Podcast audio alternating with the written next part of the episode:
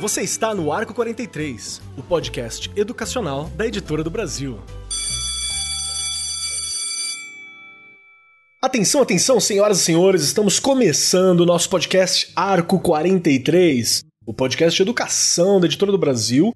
E hoje, hoje, a gente vai conversar sobre uma das coisas que eu achei mais legal nesse rolê todo da BNCC.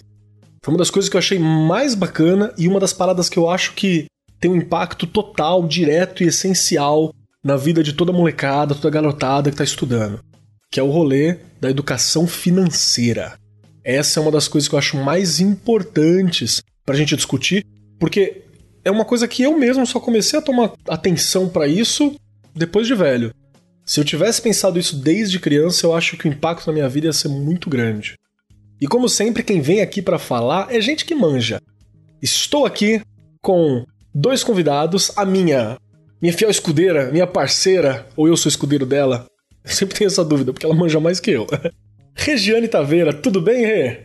Tudo bem. Vamos lá, estamos sempre juntos aí para discutir mais um assunto que eu também acho super interessante. Aliás, nós vivemos numa educação financeira que não tem fim. A gente precisa estar sempre se reeducando, né, com relação a esse tema. Não é fácil, é bem difícil, é super importante, mas a gente precisa de planejamento para poder ajudar lá na escola, fazer com que as crianças se desenvolvam com relação a isso, aí, né, desenvolvam aí as competências necessárias para saber lidar com a vida financeira. Perfeito. E nós estamos aqui com dois autores de livros didáticos aqui, que trabalharam na casa e estamos aí todo mundo junto. Estamos com a Mônica Waldhelm. É isso mesmo ou eu tô errado, Mônica? Falou direitinho aí, ah, falou bem. O meu, meu alemão aqui tá perfeito. Mônica Waldhelm, que é doutora em educação pela PUC Rio, mestre em educação, licenciada em ciências biológicas, né? Escreve sobre biologia, sobre com esses livros didáticos tem muitos anos de experiência como docente na educação básica da rede federal, estadual, municipal e tá aqui para bolar esse papo com a gente. Tudo bem contigo, Mônica? Como é que tá aí da quarentena? Como é que tá a Tudo vida? Ótimo. Muito obrigada. Me recuperei da Covid, então tô Tô feliz. Ai, que coisa, que bom saber. Foi brabo, não foi uma gripezinha. Bom saber, eu fico muito não feliz. Cloroquina. estamos bem, eu e meu filho. Maravilha. Que bom. Estou aqui também com o Vitor Nascimento, que também é da galera das ciências biológicas, né? Fez lá pelo Instituto de Biociência da Universidade Estadual Paulista, a grande Unesp, e também é autor de livro didático. Você pegou a Covid também ou tá tudo certo aí, Vitor? Não, não peguei não. Covid, eu tô bem, tô saudável aqui em casa. tá bom. Isolamento. Tá firme e forte na quarentena também? Sim. Demorou. E nós vamos lá trocar essa ideia hoje a respeito de educação financeira. E eu vou começar sempre com a Regiane, porque é isso que eu faço, claro, né? Não, claro, não temos, não temos segredos mais. Eu sempre é. começo perguntando pra Rê.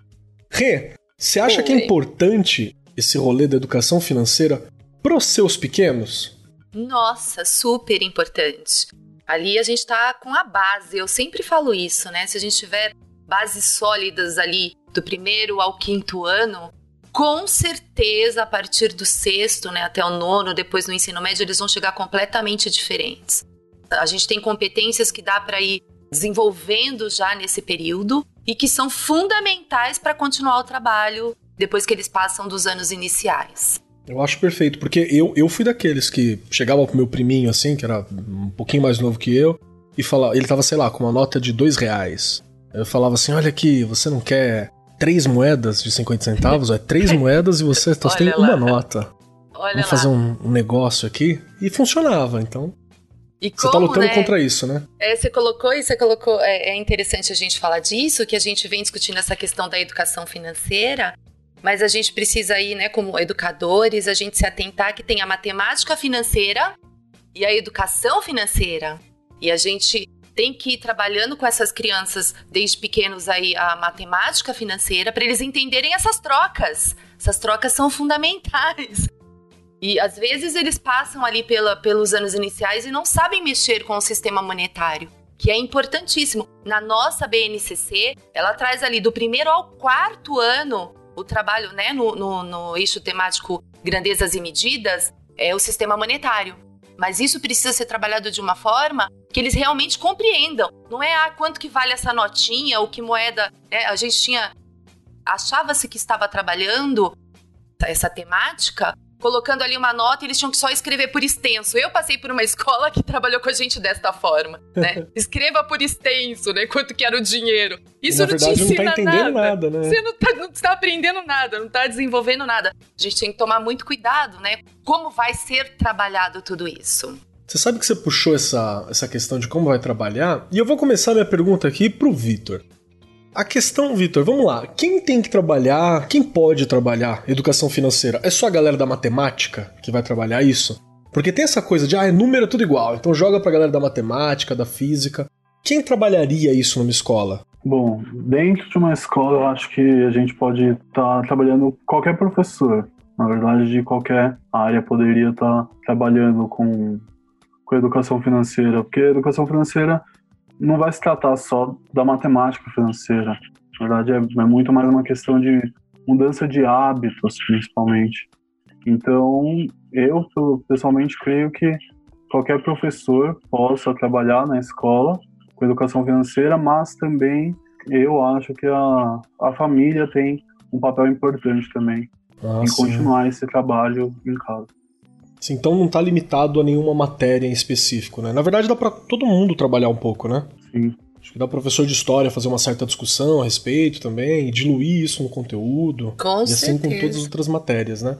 É, eu vou perguntar pra Mônica uma parada que é assim, professora Mônica. Quando a gente fala de educação financeira, de que competência que eu tô dizendo? O que que eu tô querendo ensinar com isso? Qual que é a competência que eu quero passar? Bem, primeiro eu acho que é importante a gente contextualizar a questão da educação financeira nos currículos, né? Por favor. Essa discussão, a importância de se trabalhar a educação financeira, ela é anterior à construção da Base Nacional Curricular Comum. Eu, como professora e como autora de materiais didáticos, livros didáticos, eu tenho que admitir que eu tenho muita resistência ao texto final da Base Nacional. Sim. Mas é uma realidade e a gente tem que implantar, tem que implementar. Então eu, eu confio muito, quando eu produzo um material, eu não penso só em atender a um documento legal, mesmo porque ali está o mínimo que você tem que trabalhar, né?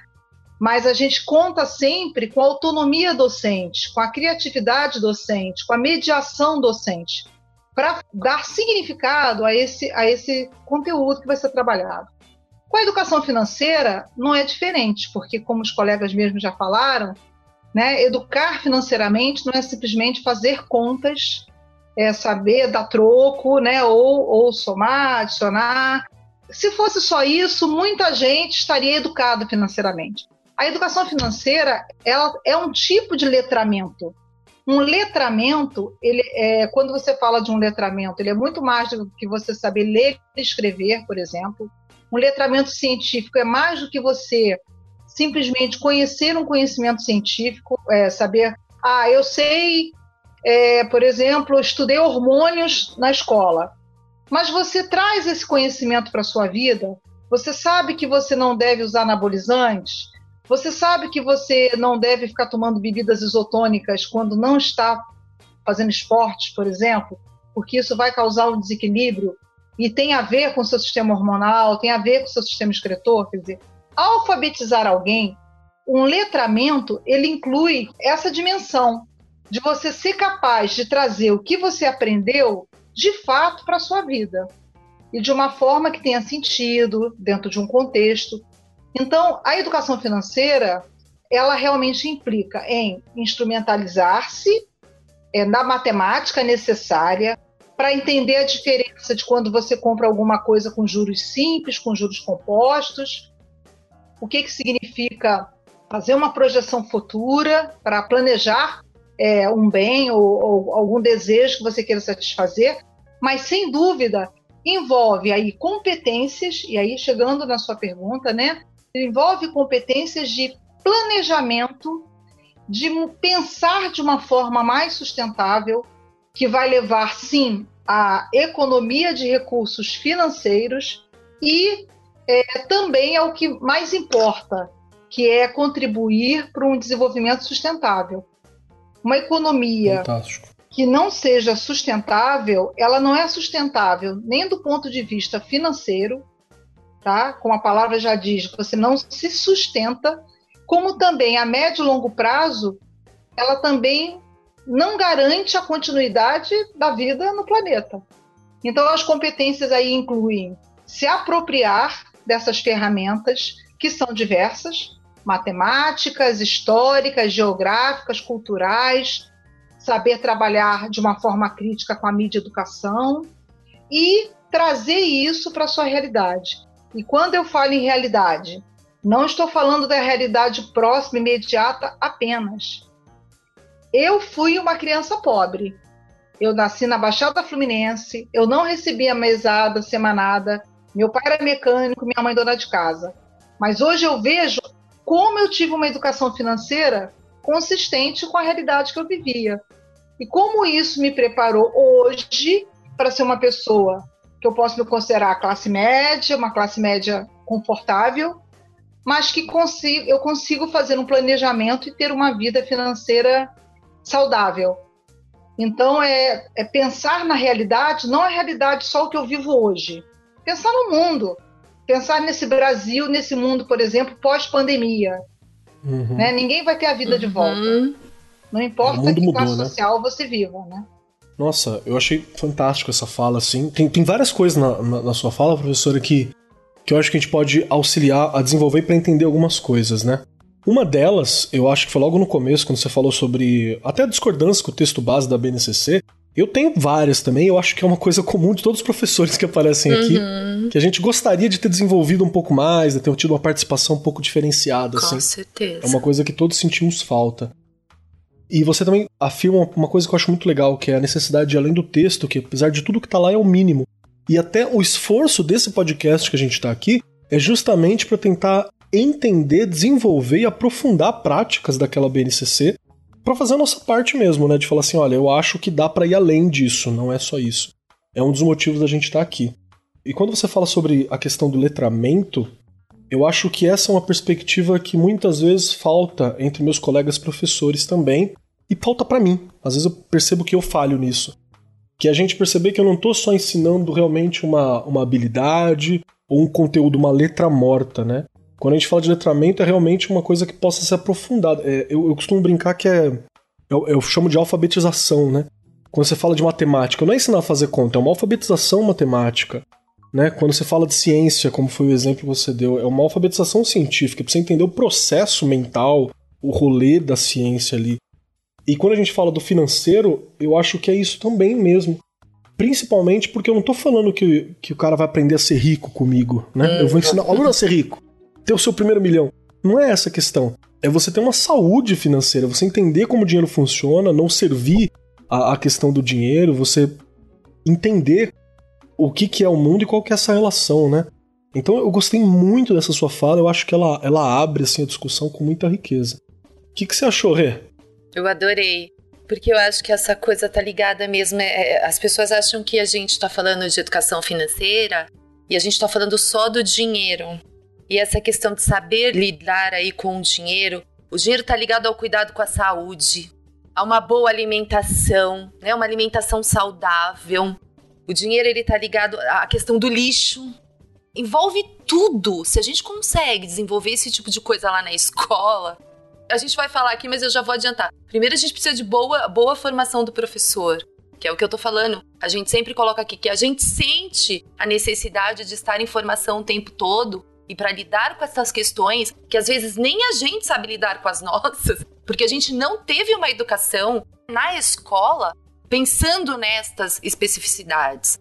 Então é importante realmente quando a gente trabalha essa questão, não é o dinheiro, é tudo que envolve esta questão. E aí o, o aluno, se ele aprende, se ele consegue desenvolver algumas habilidades ali na escola, ele multiplica isso na família. A gente já vê bons resultados aí de trabalhos por esse Brasil de crianças que aprenderam coisas na escola e começaram a usar lá na família. E isso contribuiu assim, foi melhorando toda a convivência ali, né? A relação de no que pode gastar, você vê na própria educação infantil. O professor, se ele ensina para o aluno que na hora de escovar os dentes ele tem que fechar a torneira, né? Você já está ensinando ali que ele está economizando, é economia.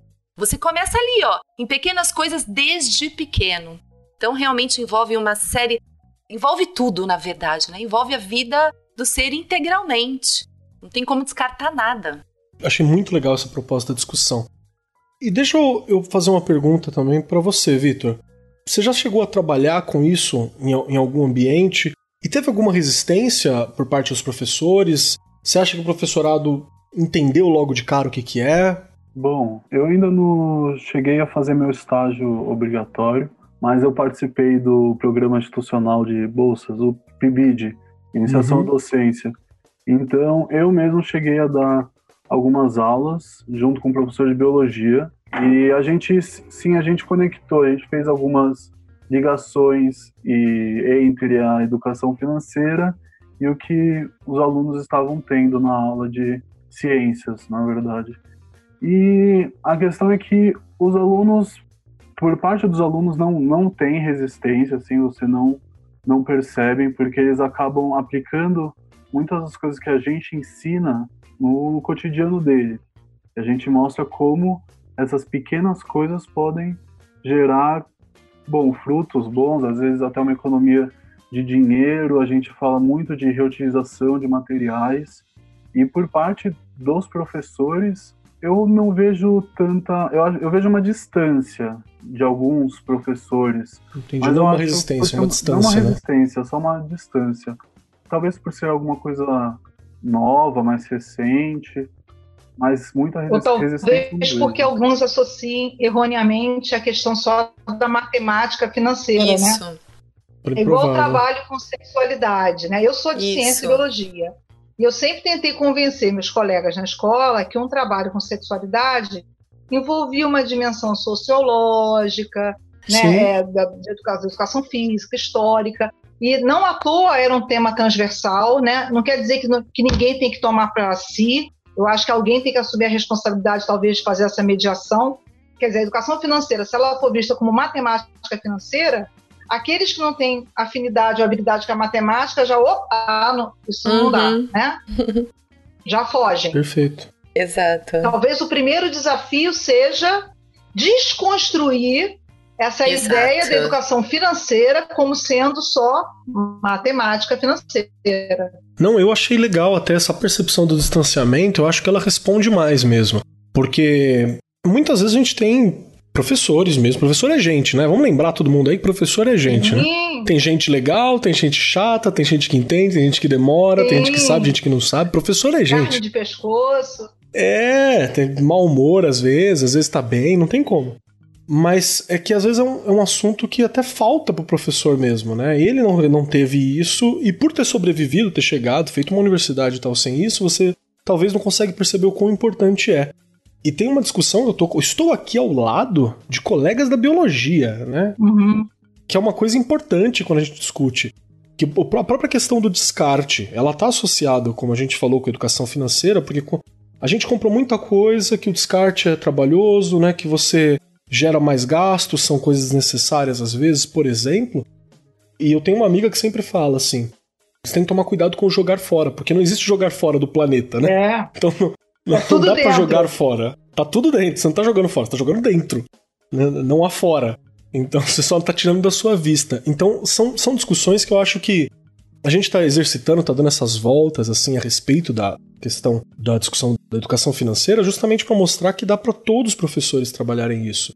Como mudou-se o valor do dinheiro, por exemplo, você pega lá na Revolução Industrial, como mudou a percepção uhum. e o valor do dinheiro nas relações de trabalho. Se eu for puxar na filosofia, né, eu consigo uhum. fazer obsolescência programada, uma discussão de como que tem uma lógica de Sim. mercado em cima disso. Que são as duas matérias que eu leciono. Então eu acho Acho muito bacana ah, isso. Qual professor de biologia que não trabalha a história das coisas, né? Ah, e é maravilhoso, uhum. né? Eu tenho um livrinho, eu tenho um livrinho aqui, trabalha, é fantástico. Esse documentário é muito legal. Ele, mesmo ele sendo já um, um pouco, né? Já está aí, já tem alguns Antigo, né? anos, né? mas ele traz questões assim e que hoje você pode relacionar a muitas questões contemporâneas. A gente no conversa, é, eu e o Vitor, né, até no material que a gente fez juntos, a gente discutiu isso nos meus livros de ciências que eu tenho de Fundamental 2, nos meus livros de ensino médio também discuto isso. quando a gente fala de sustentabilidade, fala lá dos, dos 5 R's, né? Todo mundo vai muito uhum. em cima da reciclagem. A reciclagem Sim. fica aquela, como aquela coisa, ah, que maravilha. Única. Ó, óbvio, né? Óbvio que reciclar é, é importante. importante. Porém, porém, reciclar, não se recicla tudo. Quando você recicla, tem que lembrar que para produzir aquele bem que você está, está reciclando, aquela matéria-prima, já houve impacto ambiental. Uhum. O processo de reciclagem tem impacto ambiental, então não tem, é, não é zero impacto. E que o maior desafio na sociedade que a gente vive, que é uma sociedade de consumo cultural, de bens, tudo, é o reduzir. Exato. E é isso está uhum. ligado diretamente a muitas coisas, a, a, a toda uma, uma sociedade que nos impulsiona para o ter, até o ser, até o ser, que o ser tinha uma dimensão filosófica, né? Aprender a ser. Uhum. Pegar os pilares da Unesco, aprender a ser era uma coisa de ser, né? Ser humano, de existencialismo. Agora, o ser passou a ser aquilo que os influenciadores digitais Exato. dizem que é legal ser. Né? Então, como reduzir? O reduzir significa comprar menos, consumir menos, cuidar das coisas. Olha a educação financeira. Cuidar bem das coisas, trocar, emprestar, né, reaproveitar. Uhum. E, então, é um desafio que eu acho que é mundial. Eu vejo aqui, eu estou confinada. Eu peguei Covid confinada, tá? Não sei como, não me pergunte tinha entrega de mercado e tal, mas eu vejo a quantidade de resíduo. Agora a gente, eu acho que como está confinado, você começa a controlar mais, né? Como sim, se descarta? Sim. Como se descarta? Mesmo fazendo separação do lixo para coleta seletiva, como se, sabe?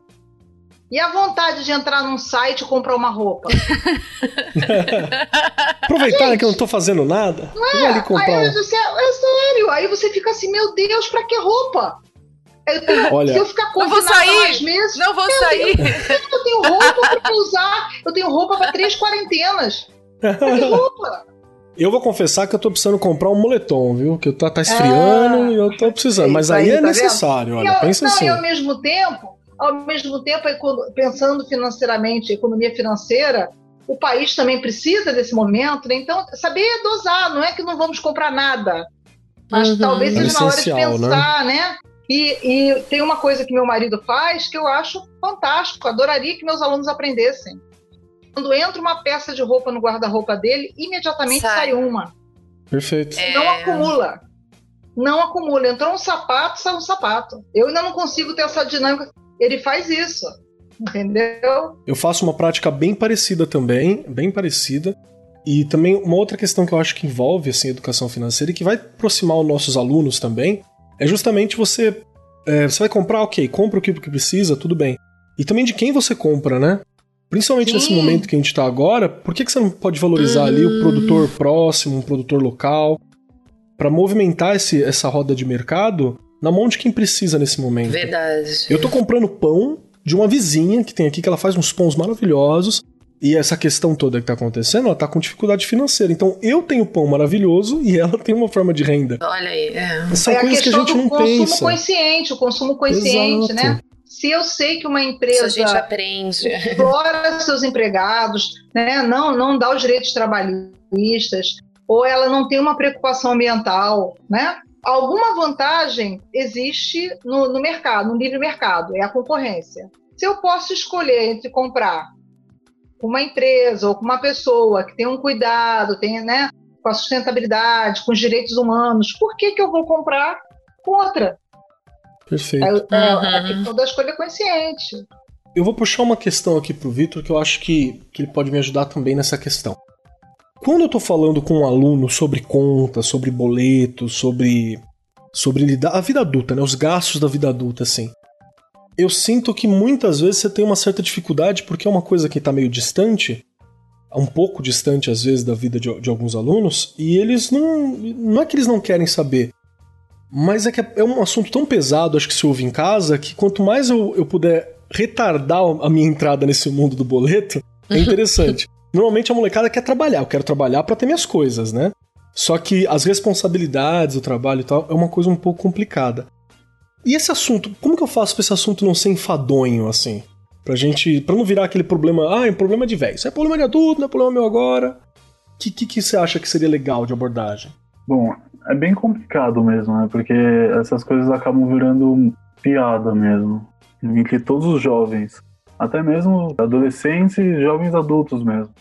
Isso acaba sendo uma piada, mas pelo menos eu sinto que, mesmo sendo piada, todo mundo sabe que isso, esse dia, isso realmente vai chegar.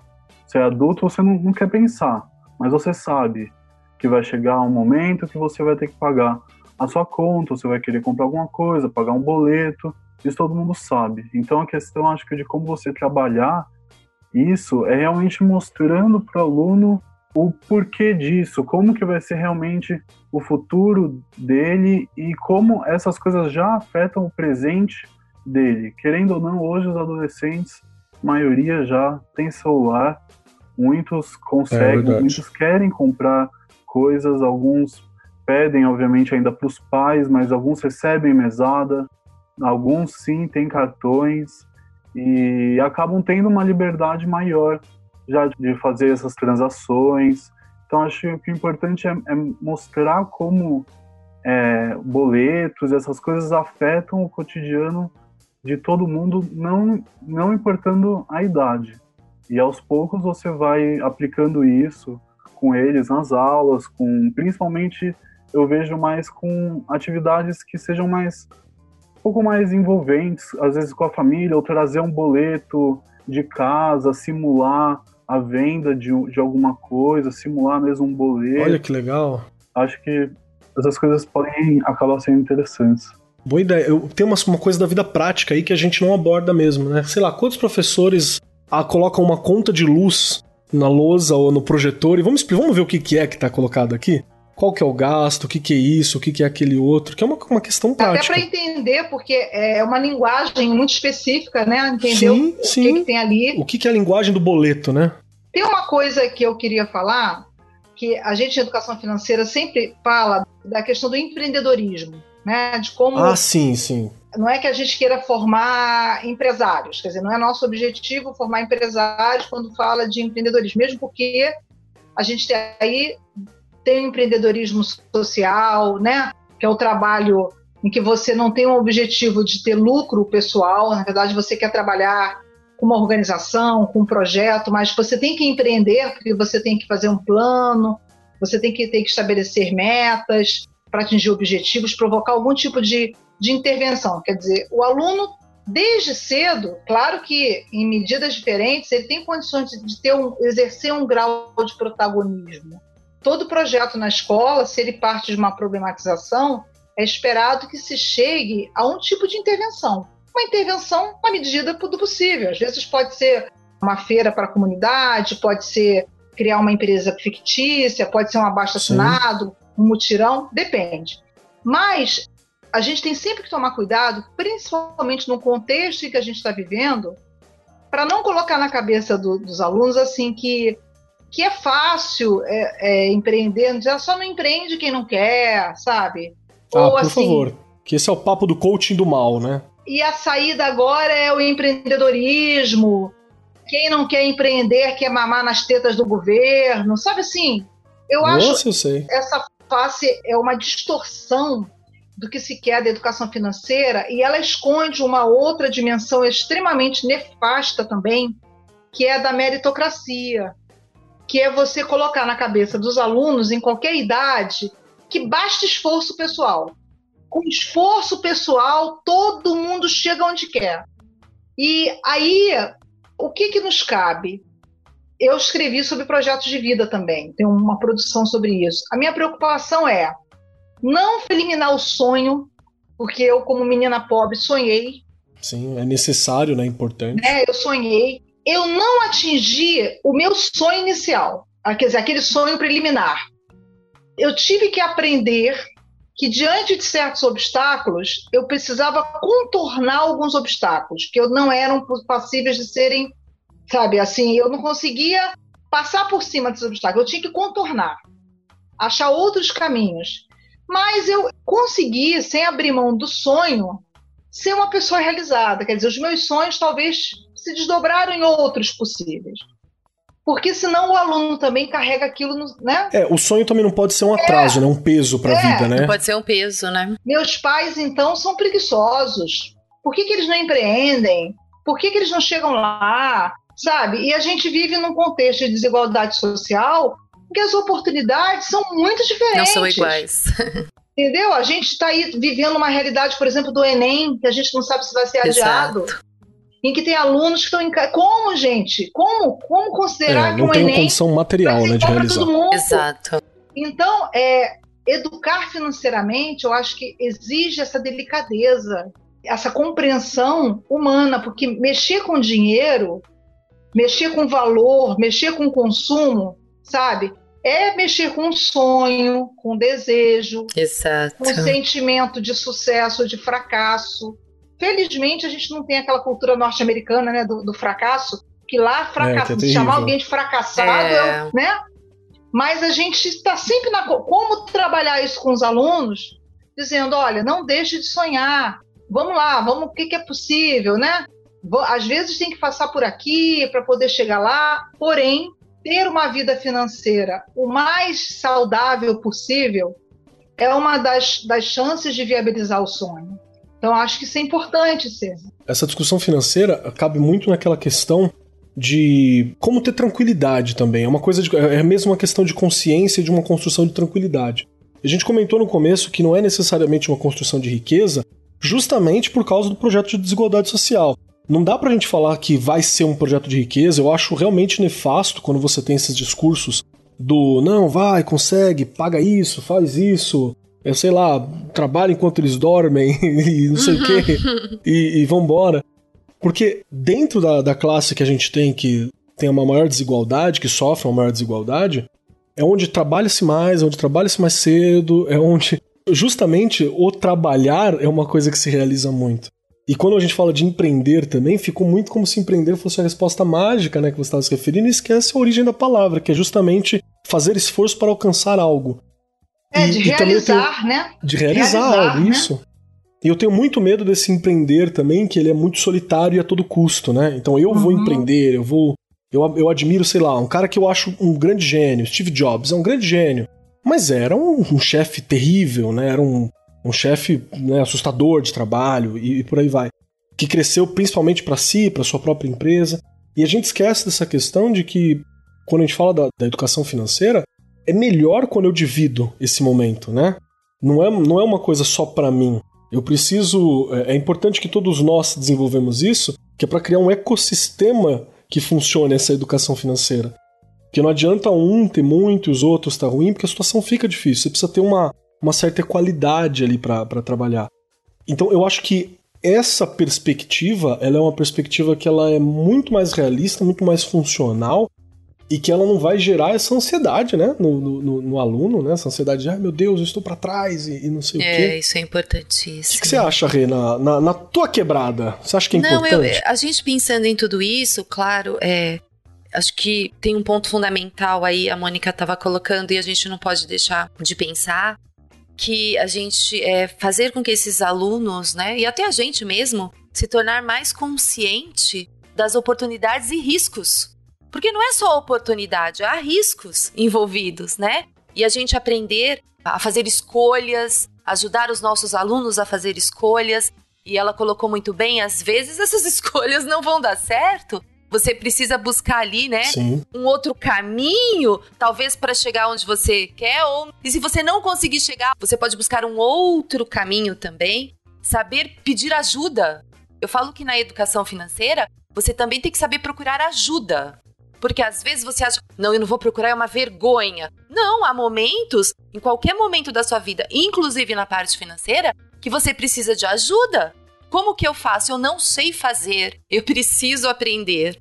Então isso é importantíssimo, trabalhar isso lá na escola. Há momentos que você precisa de ajuda. Há momentos que você vai precisar resolver desafios e talvez você não vai nem conseguir resolver. Naquele momento, você vai ter que deixar aquilo adormecido para depois retomar. As coisas não são fáceis. Ter uma educação financeira não quer dizer que você vai ter sucesso. Uhum. Você vai conseguir realizar algumas coisas. A gente não nasceu. A Mônica colocou muito bem, acho que aqui. A gente não nasceu em berço de ouro.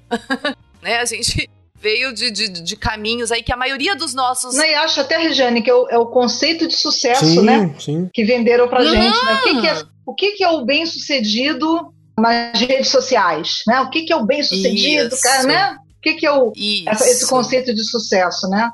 Você vê que eu vejo é, que pessoas que eu conheço do meu círculo que têm dificuldade financeira, a vida financeira complicada, são pessoas que não têm coragem, como você falou, de conversar e de pedir ajuda. A gente fala muito da importância do orçamento participativo com as crianças.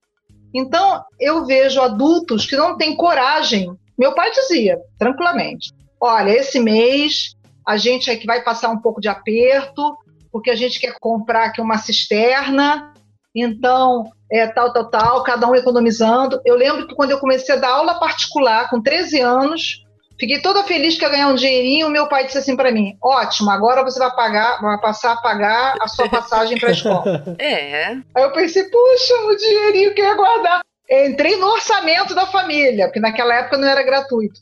Então, tem gente que prefere se endividar e o pior, endivida a família. Quer dizer, Exato. não dá nem o direito à família de Sacrifica o futuro de outro, né? É de participar. E às vezes chega a estados que a gente vê até de tragédias, né? Porque a pessoa deixou aquilo virar uma bola de neve e não tem coragem de dizer: olha, minha filha, vamos usar aqui o mesmo, a, a mochila tá boa, vamos usar a mesma mochila esse ano. Não é porque saiu uma mochila nova da moda, vamos, né? Queremos viajar em família, o que, que dá para fazer? As crianças são capazes de entender. São, são. capazes, porque eu tenho meu filho já são. tem cinco anos, mas eu vejo isso sem gritar, sem assustar, com jeitinho, olha, a gente tá, tá, vamos contar com você. E talvez se sintam sim, olha, somos parte dessa família. Uhum. e dividir também as alegrias. Olha, conseguimos economizar, então vamos poder fazer aquela viagem. Fazer um churrascão hoje, né? Tem dinheiro, vamos lá comprar uma carne, vamos queimar uma carne aqui nesse rolê. É, poxa, Papai sempre dizia isso: vamos queimar uma carne. Alegria vamos queimar uma carne. Não, eu gosto muito de, dessa visão porque você vê como a educação financeira ela está envolvida no impacto familiar, no impacto de projeto, né? A, a, discussão que você levantou sobre o que é sucesso, ela foi. Eu também sou professor de projeto de vida esse ano, né? No terceiro uhum. ano. Foi a primeira coisa que eu quis discutir com ele foi justamente isso. Qual é a ideia de sucesso? Porque às vezes você está caçando uma coisa que talvez não seja um, um, um sucesso real ou não seja um sucesso sustentável, né? E isso porque... contamina suas escolhas. Total, porque você quer mais daquilo e, e, e, é uma. Às vezes é um vazio, né? E ao longo prazo isso pode ter um, um, preço muito maior que você não percebeu no começo. Então eu acho que é muito bom a gente entender esse projeto do consumo também. Tem uma coisa que eu acho que eu, que eu gostaria que a gente desenvolvesse um pouco mais. É, Vitor, e peço tua ajuda também para isso, que a gente só comentou por cima, pode ser mais a nossa impressão mesmo mas foi uma coisa que a Mônica citou e que eu acho que é importante. Essa influência dos influencers, né, que a gente tem muitas vezes na, na, na molecada, que essa é a função deles, é influenciar uma parte da sociedade, né?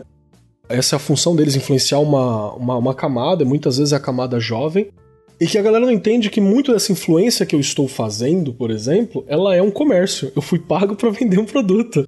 Então não é nem porque eu gosto daquela marca ou porque ela é a marca que, que eu utilizo, né? Você acha que é importante a gente criar. Porque também você pode virar inimigo dos alunos aí nessa brincadeira, né? Você falar mal ali do, do, do influencer, você tá lascado. Mas você acha que é importante a gente fazer uma crítica, ajudar eles a construir essa crítica, de entender o que, que é a pessoa, o que, que é o personagem? O que, que você pensa a respeito? Não, sim, é muito importante, porque esse cenário é, é real. A gente tem hoje muitos, muitas pessoas nas redes sociais que são, são pagas por, por grandes empresas para divulgarem seus produtos.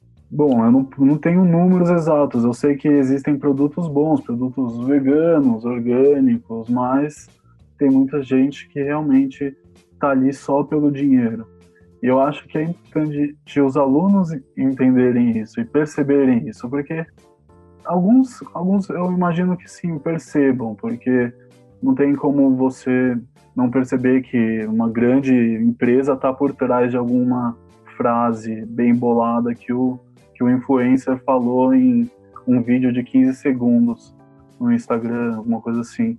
Mas eles têm que perceber e começar a selecionar e filtrar um pouco das informações que eles que eles veem, que eles pegam nas redes sociais, do mesmo modo que a gente tem que fazer com notícias falsas, com as fake news.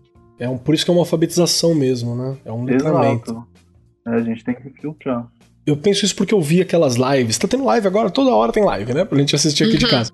E tem algumas lives que eu vi que é patrocinado por empresas, né, e tal. E aí eu tava olhando o cara lá, não, que legal isso aqui, o cara bebia uma bebida e tal. Eu falei, mano, não, não, é nem a bebida que o cara bebe, é pra vender aquilo, né? Eu quero vender um é comportamento. Claro, né? E o cara lá é, vai fazendo igual, né, na casa dele. Na verdade, é uma forma de burlar, porque você vê que a legislação já vivem querendo, tá, tem sempre projeto querendo fazer cair a resolução, né? O Fonanda que proíbe é, a propaganda destinada a crianças e adolescentes, né? Porque era um nicho, imagina, era um nicho. Fantástico, né? Fantástico, né? Não, a televisão a gente tinha programas matinais só para isso, né? É, e há uhum. toda uma discussão, há toda uma discussão na, entre os profissionais de comunicação, e aí cada um com as suas devidas implicações, óbvio que não, não existe neutralidade, no sentido de que as famílias teriam que preparar essas crianças para fazer essas escolhas. Então, que não seria um papel, a, a, que a mídia não teria essa responsabilidade, né? Que como se a responsabilidade não tivesse que ser dividida com a sociedade toda, gente. Eu me espanto muito assim como ser humano. E quando eu olho uma criança, eu não vejo se ela. meu primeiro sentimento não é se ela é filha de alguém. Ela é um, um filhote da minha espécie. E eu tenho que cuidar sim. dela, entendeu? Sim, então, sim, eu me vejo assim, eu não sei se é porque eu fui professora de séries iniciais muito tempo. é, quando eu olho, eu tô numa festa, eu tô na rua, eu fico vigiando criança. Sabe quando você vê assim, ué, essa criança tá sozinha, tá com quem? Aí Isso tem uma vicia. piscina, tem é uma verdade. piscina, você fica assim, aquela piscina, tem grade, não tem? Gente, vai cair. gente, aí eu fico, gente, como a gente cuida mal dos filhotes. E aí a questão da, da, da é, já tem é, muitas, muitas produções no YouTube que são, que são abertas, ou não tem como você. Só se os pais ficarem muito em cima, que as crianças acessam, que tem propaganda a rodo. Fora, fora, projetos, né? De fabricantes de lápis de cor, que chega na escola, dou ah, lápis de cor, dou, ah, mas vem lá, tudo com os nomes. Porque se o objetivo é colaborar com a escola, por que, que as embalagens não podem vir? Com o nome da escola, né? Manda com o nome da escola ali. É? Aí vem, né? Vem aquele palhacinho que a gente conhece, com hambúrguer, com batatinha frita, né? E, gente, eu fico assim: se nós adultos, com toda a nossa experiência, né, e, e suposta capacidade crítica, a gente se sente influenciado, você vê velhinhos que fazem empréstimos Sim. com financeiras Nossa, e, e, e, ficam com a sua Sim. vida financeira totalmente comprometida porque pegam um cantor ou um, uma atriz que tem um, né, um ar de confiabilidade. Uhum. Ah, não, se fulana está anunciando é porque aquilo. Gente, imagina a criança. Né? E como não? E aí, na educação financeira que a gente vai trabalhar, tem que se trabalhar também com as crianças isso colocá-las para assistir uma produção midiática, porque a, o trabalho com mídia educação não é só um olhar crítico, é elas também serem capazes de produzir, de serem autoras, sim, de produzirem sim, materiais, sim, né? Sim, então é isso. Eu tenho eu trabalhado falando, muito com não, podcast nem, com criança. É, não estou nem falando em propaganda subliminar, mensagem subliminar. Já estou falando a mensagem mesmo escancarada, claro, né? né? Então essa é uma preocupação. Não, eu acho, eu acho perfeito. Tem uma, uma, uma, questão assim que, ó, me ajuda a ver se eu, se eu conseguir sintetizar aqui pro meu colega professor. Tá ouvindo a gente aqui. Então, uma das perspectivas importantes não é só a questão de você, sei lá, economizar e tal. A gente tem que ter sempre em mente que tem um impacto global, se você consegue, local e global, né? Se você consegue passar o básico de uma educação financeira ali sobre os cuidados, sobre o controle dos gastos. Você ajuda a pessoa a ter uma independência financeira mais longa, né? Porque ela vai perceber que é uma coisa que é muito simples, mas a gente quase não fala. É muito importante que você tenha um estilo de vida que seja um pouco abaixo do quanto você ganha. é bem simples isso. Sim. Mas é uma coisa que a galera não realiza, né? Uma coisa não, que lá. Sabe, qual era, sabe qual era a frase do meu pai? Meu, meus irmãos, quando começaram a vida, eles eram sargentos especialistas. Meu pai dizia assim: vivam como soldados, para poder não se endividar. Se não, vivam como sargento. É. Viva, pensa, pensa no soldo do soldado para poder não se endividar. Que aí vai, mas a tendência é o quê? Você é sargento, já começa a gastar como capitão. Sim, aí acabou. Aí acabou. Aí você não, não, tem, não tem como controlar, né? O cartão de crédito, saber dar aquela controlada no cartão de crédito é muito importante, Opa. né? Pra quem tá mais Ou não velho. ter o cartão, né? Não ter.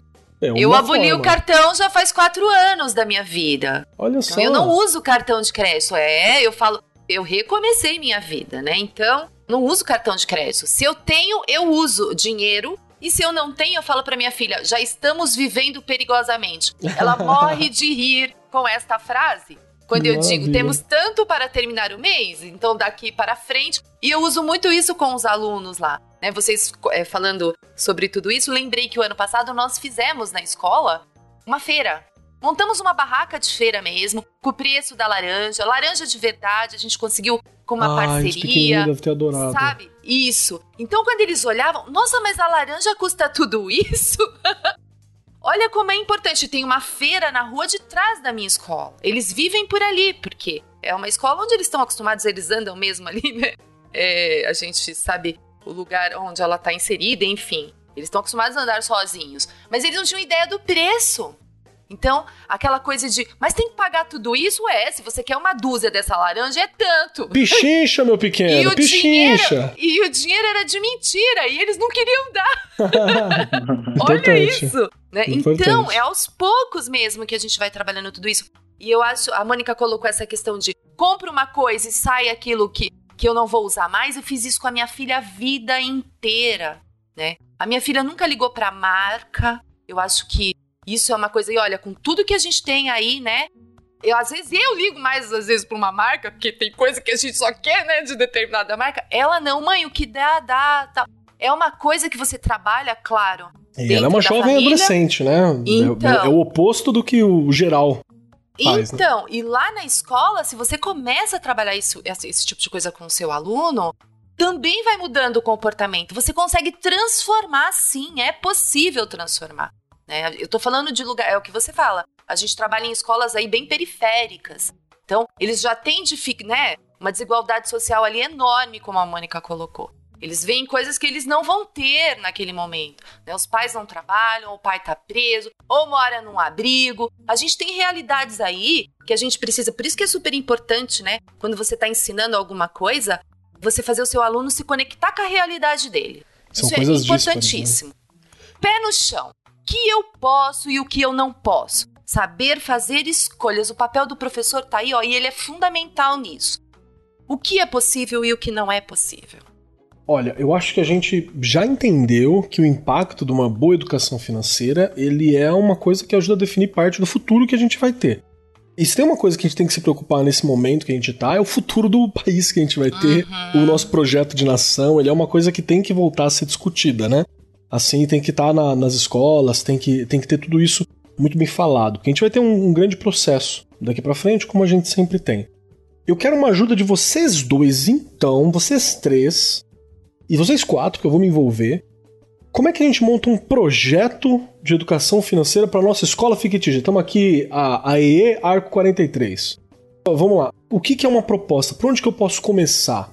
Pensando em ensino fundamental, um, um não, um é pequenininho, é dois, que tá entre o ensino médio e um. Dá pra gente adaptar, acho que com mais facilidade. É, na verdade dá, dá para fazer com qualquer nível, né? Com um, com é, como é que a gente come começa? Eu quero começar um projeto, quero que o professor saia daqui com uma guia, assim. Eu acho que falando, Keller, de primeiro a quinto ano, é possível você começar justamente com essas coisas. Então, saber as trocas ali. Primeiro ele vai ter que entender, é, a gente não tem como fugir da matemática financeira. Né? Okay. Você precisa ter uma linha.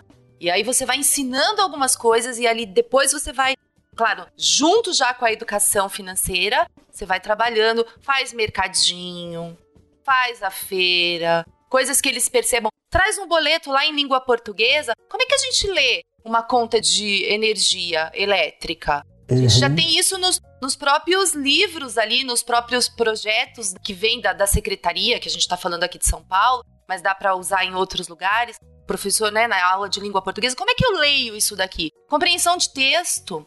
Você vai trabalhando já com essa criança desde pequena. É super importante que você pense em caminhos que ele entenda o que é caro, o que é barato, o que eu posso e o que eu não posso, minha família, quais os recursos, quem, quem é o meu responsável, quanto ele ganha. Importante isso, desde pequeno tem que saber, porque aí ele vai entender quando disser não posso, ele consegue compreender. Isso é desde a educação infantil. Eu acredito que dá para desenvolver projetos aí que vai realmente desenvolver, vai conseguir chegar no ensino médio com as competências necessárias, como a Mônica colocou, para o projeto de vida, né? Para a parte lá que a gente fala dos itinerários formativos que tem os objetivos lá que a gente até falou já num programa aqui, da questão, né, de você saber fazer escolhas ali, para que parte que eu vou científica, vou empreender, o que eu quero. Então ele vai chegar no ensino médio com uma outra visão de tudo isso. Show de bola. Vitor, me ajuda a, a, montar esse projeto. Vamos lá. O que, que você acha que é essencial para a gente ter e que é essencial para o professor trabalhar?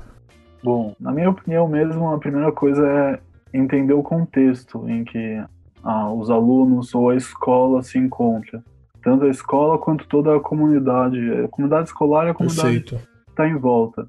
Então, você saber quais são os problemas ali da comunidade, saber quais são os problemas dos alunos, saber também um pouco da, da realidade financeira deles. Não tem como você ficar falando de, só de educação financeira, falando que não é para consumir um monte de brinquedos, sendo que as crianças já não compram, às vezes, muitos brinquedos porque as famílias não podem, às vezes. Então, acho que é muito importante o professor, professor os alunos, quem estiver envolvido, entender um pouco dessa dinâmica que é a escola. Eu creio que eles podem fazer isso de diversos modos, mas você mesmo falando, é, fazendo uma pesquisa também com, com todos os alunos, perguntando dos, dos hábitos que eles têm, o que eles sabem até mesmo de, de educação financeira, para mim esse teria que ser o primeiro passo de implementação de um de um projeto assim na escola. Até para você ajustar a própria a própria linguagem, né?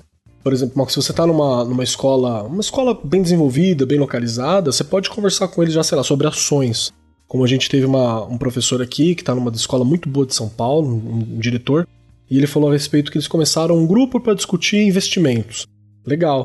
Mas se eu for na, aqui em Suzano, onde eu moro, na área periférica, para discutir investimento, antes eu tenho que falar sobre poupança, tesouro direto, importância de investir, o básico do dinheiro, sabe? Tem umas coisas assim que eu acho que, que, é, que é base. Então é bem importante você entender o contexto.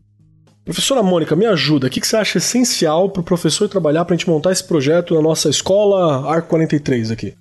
Eu gostaria muito de fazer um projeto em que. Primeiro, que eu acho que o projeto, como a gente já falou aqui, tem que partir de problematização. Que se você Ótimo. partir de um tema, uhum. se você partir de um tema isolado, você acaba caindo num trabalho fragmentado que no máximo uhum. vai ser multidisciplinar, cada um na sua caixinha. Mas diminui o impacto dele no local é, também, né? Eu sempre brinco aquele famoso projeto água.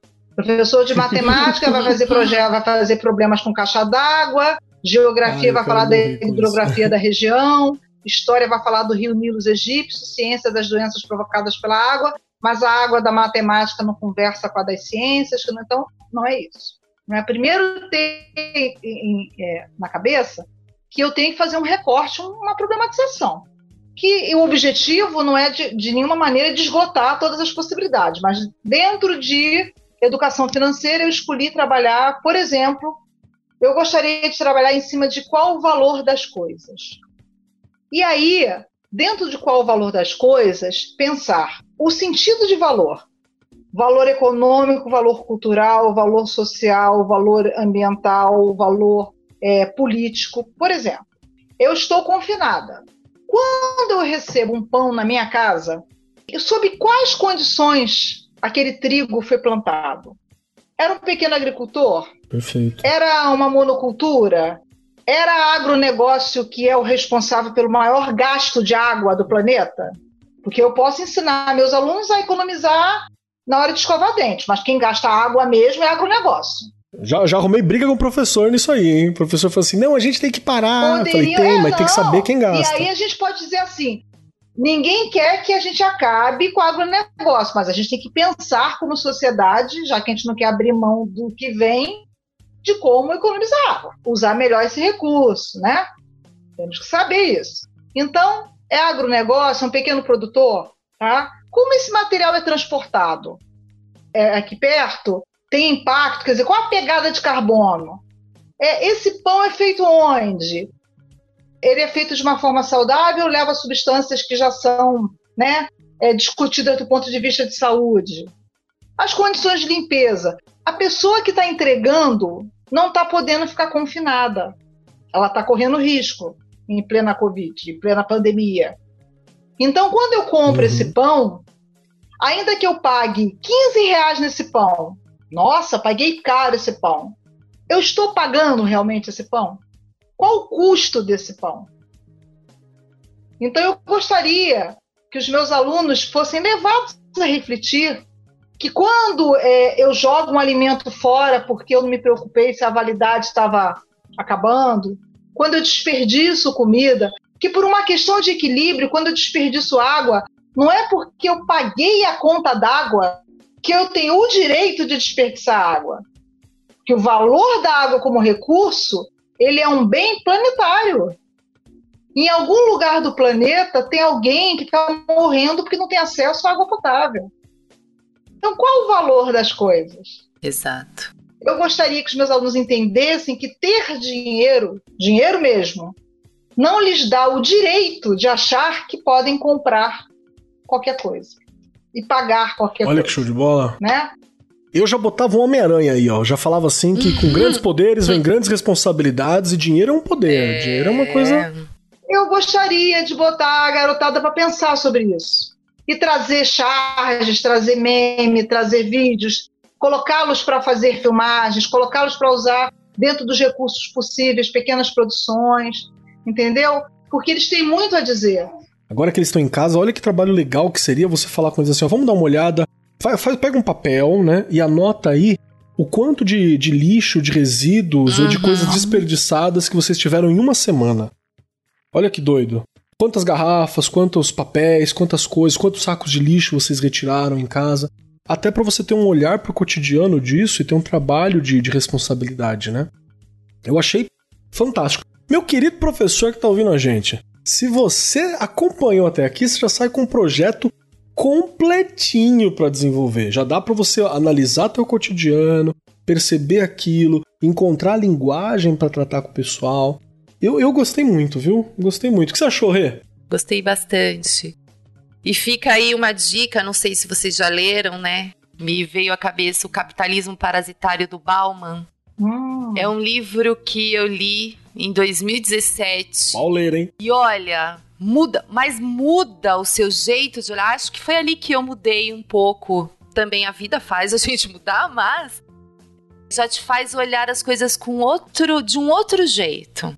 O livro é maravilhoso, fica aí a indicação porque é muito assim uma frase ela a Mônica falando agora você me veio à cabeça né? E, tem ele coloca lá no livro não adia a realização do seu desejo. As pessoas têm sempre isso na cabeça e por conta disso elas ficam endividadas elas não pensam em mais nada só pensam em realizar em comprar em ter e não sei o que Gente, olha, o livro, olha, vale a pena. Eu acho que o professor precisa ler este livro ou alguns aí que, que tenham aparecido, mas acho que esse é muito interessante. Não, é perfeito. Pra gente mudar o nosso olhar também com relação às coisas. Até porque o Bauman foi um cara que entendeu uma dinâmica da sociedade, assim, uhum. contemporânea antes de muita gente, né? E ele tem entendido, porque ele achou essa dinâmica e só escreveu sobre ela, inclusive. Foi, foi lá, né? O, e vai embora, todos os aspectos Tudo possíveis. sobre, é, exatamente, todos os aspectos. Gostei muito. E, e você viu como é que é, como que você, Regiane, tem formação em matemática, não? Não. É educação física e coordenadora. Pedagogia. Então você veja aqui, olha, nós não temos matemáticos aqui no nosso grupo, né? E estamos discutindo Verdade. né? Exato. Verdade. Estamos discutindo, Verdade. mas isso não, não desmerece, não diminui a importância, né? De você, na hora de assinar um contrato, entender o que está ali, não cair uhum. em armadilhas, né? Saber fazer um planejamento, fazer eu acho que a matemática, ela tem, claro, o papel vai além disso, mas ela tem que nos instrumentalizar, sim, para poder fazer essas escolhas mais conscientes, uhum. mas entender que nessa conta uhum. Está ali muito mais coisa do que simples números. Show de bola. Então, eu gostaria de fazer esse, esse último, último bloco aqui só com as palavras finais nossa e também se alguém tiver alguma indicação. Acho que a Rê abriu muito bem indicando o capitalismo parasitário do Bauman aqui. E, Vitor, vamos lá. O que, que você achou? O que, que você gostaria que o professor levasse desse programa, assim, de, de final para a sala de aula? E você tem alguma indicação que você acha que pode colaborar para a formação, para essa construção de saberes? Bom, o que eu acho que qualquer ouvinte deveria, pelo menos, concluir desse podcast é um pouco de que a gente tem que desmistificar algumas coisas, com certeza, várias coisas. Tanto nós como professores, eu como futuro professor, mas como os alunos também, a gente tem que passar isso para os alunos. Então, tirar alguns mitos dessa vida financeira, de que ela é fácil, se organiza sozinha. Isso é uma coisa muito importante. E também uma coisa que eu falo um pouco mais no sentido da BNCC, em trabalhar com lembrar das competências, não ficar só pensando em habilidades também. Não é só lendo a BNCC também que um professor vai conseguir falar de educação financeira, não mesmo. Você tem que ter materiais externos para você conseguir falar disso. Também falar um pouco do, da sua bagagem. Todo mundo tem alguma bagagem financeira, pode já ter passado por ou dificuldades ou tem métodos diferentes também de pensar, de como de como agir, de como poupar, de como investir. E acho que essas coisas deveriam ser pelo menos tiradas desse podcast e repassadas aí tanto para os alunos quanto professores que quiserem ouvir. Perfeito. Muito obrigado, viu? Valeu mesmo. Eu que agradeço. E vamos lá, Mônica. O que, que você, que, que você acha que, que é mais importante do professor levar daqui? Uma coisa para ele focar?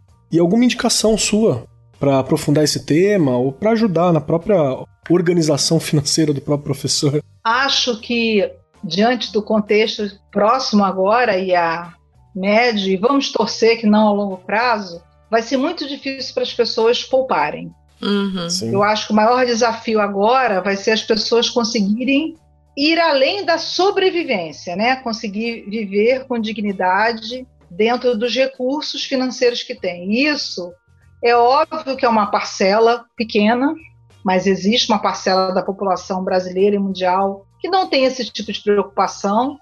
Pessoas que acham que que é algo absurdo pedir que alguém que já tenha milhões e bilhões na conta possa ficar um ano sem ter lucro, mas garantir os direitos trabalhistas da, dos seus empregados, né? A gente tem essa parcela de pessoas, né? Não vamos pensar neles porque somos meros mortais, né? Nós somos nós somos CPFs, não somos CNPJs. Exato. Então pensando aí que agora os professores vão ter que isso em várias classes sociais, desde que não sejam ricos, né, que eu acho que aí não tem muita preocupação, se bem que quem não sabe fazer educação financeira pode levar falência, né, uma família também, mas vamos pensar nos mortais como nós. O desafio agora é como viver dignamente dentro dos recursos que serão menores. E isso vai exigir um planejamento mais do que nunca. E isso vai exigir um sentimento, uma ação solidária cada vez maior isso vai exigir escolhas mais conscientes, escolher o que consumir, reaproveitar. O planeta já está tendo um respiro, porque a pegada de carbono já diminuiu. Né? E é muito triste que o planeta esteja muito melhor, porque nós estamos pior, fechados. Né? E eu espero que a humanidade não queira correr atrás do tempo perdido, vamos dizer assim querer produzir, produzir, produzir, produzir, produzir no ritmo acelerado uhum. e aí colocar tudo para desandar novamente. Nós já provamos, já tivemos agora a prova de que o sistema econômico em que a maioria do mundo vive não está funcionando, em que não dá para a gente viver sem um mínimo de, de, de, cuidado com os vulneráveis, né, de, de, de assistência. E acho que agora até pessoas que não se preocupavam com isso vão ter que se preocupar. Pessoas que tinham plano de saúde não tem, vão ter mais, pessoas que tinham salários garantidos não vão ter mais, então, mais do que nunca, saber se planejar para a nova situação que se coloca vai ser necessário. Fazer isso com os alunos, sem fazê-los perder a esperança, sem tirar deles o sentimento de dignidade, vai ser um desafio para o professor.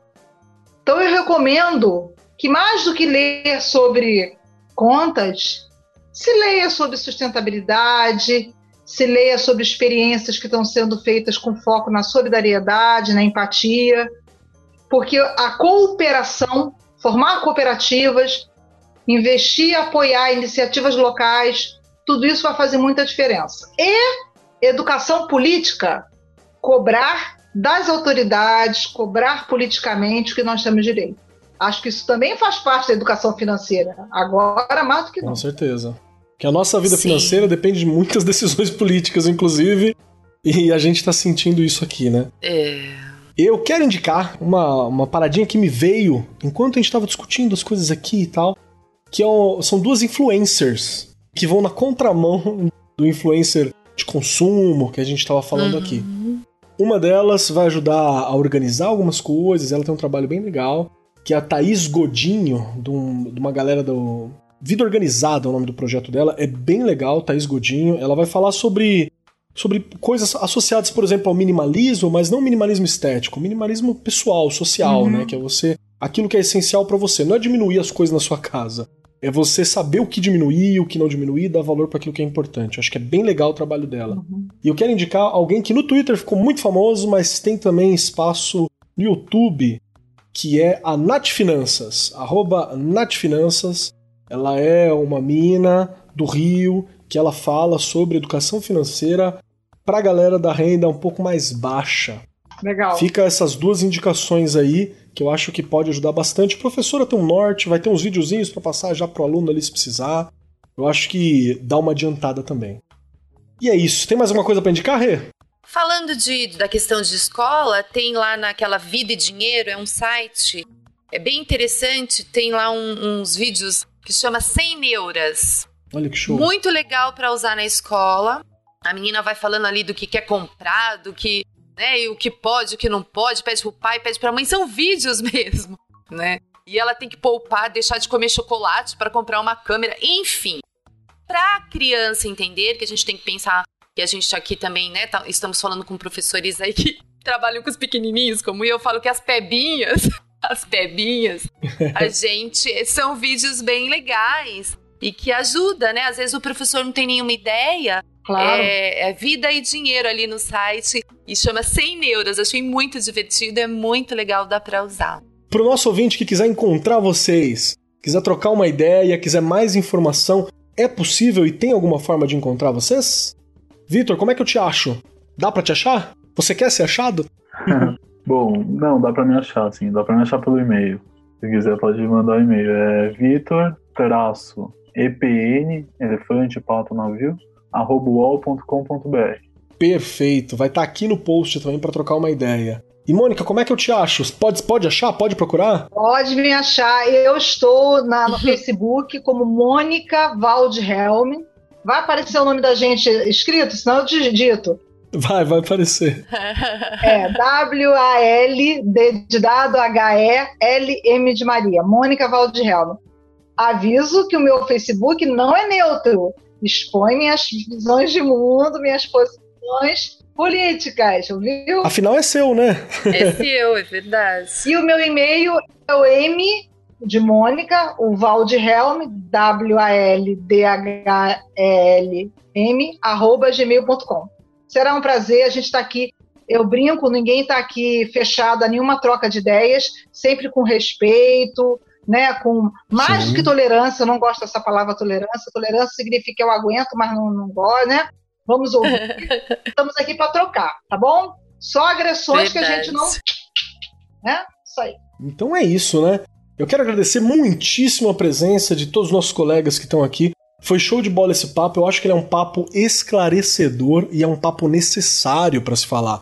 Porque muito do que a gente decidiu hoje nas escolas, nos próximos anos aqui nas escolas, vai definir muito do projeto de Brasil que a gente vai ter no futuro. Sim. Porque uma coisa tem que ficar bem clara assim: aquele velho mundo é um velho mundo, a gente tá tem um outro mundo agora. E é importante a gente conversar sobre isso. Voltar para a vida antiga não existe isso mais. Não para o novo mundo, mudanças de postura, de olhar para si mesmo, de olhar para o próximo. Sim. Muita coisa aí precisa ser diferente. A gente está enfrentando agora um luto, né, desse mundo passado. Uma coisa importante, em educação financeira e em qualquer outro campo, Cuidado com as informações. O Vitor já falou aí, fake news. Não ah, dissemine, total. não é. produza, verifique a, os fatos. Gente, por favor, nós de ciência já sofremos com o pessoal anti-vacina, o pessoal da Terra plana. Por favor, financeiramente também é importante. Com verifique, certeza. cheque. Está aí um projeto com os alunos identificar, mapear informações que são disseminadas pelas redes e que adquire essa coisa da pós-verdade, analisar isso criticamente, reescrever. Os alunos podem e devem ser agentes de informação, de ajudar a desconstruir todo esse discurso nefasto que mata pessoas, mata uhum. as pessoas, não é só fazer mal do ponto de vista filosófico, metafísico, não, mata. Então, vamos ficar atentos. Perfeito. E vamos fazer aí, vamos, vamos ver se a gente faz um arco 43 falando sobre notícias falsas, fake news, seu impacto na educação. Sim. Eu acho que ele é um programa que é bastante necessário nesse momento de afastamento que a gente está também, viu? Porque diminui a proximidade, aumenta a, a, a, mediação, né? Aumenta também esse recurso das notícias falsas e a possibilidade de engano. E é isso, agradeço muitíssimo a presença de todos vocês que estão aqui. Temos mais um Arco 43 feito especialmente para você, você nosso ouvinte, ter recurso e ter motivo e ter discussão e ter uma formação específica para trabalhar com esses assuntos. Muito obrigado a todos, viu? Ah, obrigado, um abraço. Obrigada, valeu. Tchau, tchau. Se cuidem. Tchau, tchau. Você ouviu Arco 43, uma iniciativa da Editora do Brasil. Nosso compromisso com a educação brasileira começa pelo nome. Este programa foi apresentado por Marcos Keller e Regiane Taveira. Direção de Rodrigo Grola. Gravação e edição André Plácido. Produzido pelo Departamento de Marketing da Editora do Brasil. Gerência de Marketing Helena Poças Leitão. Coordenação de Marketing Léo Harrison. Siga-nos nas redes sociais: facebook.com/barra Editora do Brasil, twitter.com/barra Editora do Brasil, instagram.com/barra Editora do Brasil underline oficial youtube.com/barra Editora do Brasil. As opiniões expressas no programa são de responsabilidade dos respectivos convidados e não expressam necessariamente a opinião da Editora do Brasil ou de seus colaboradores.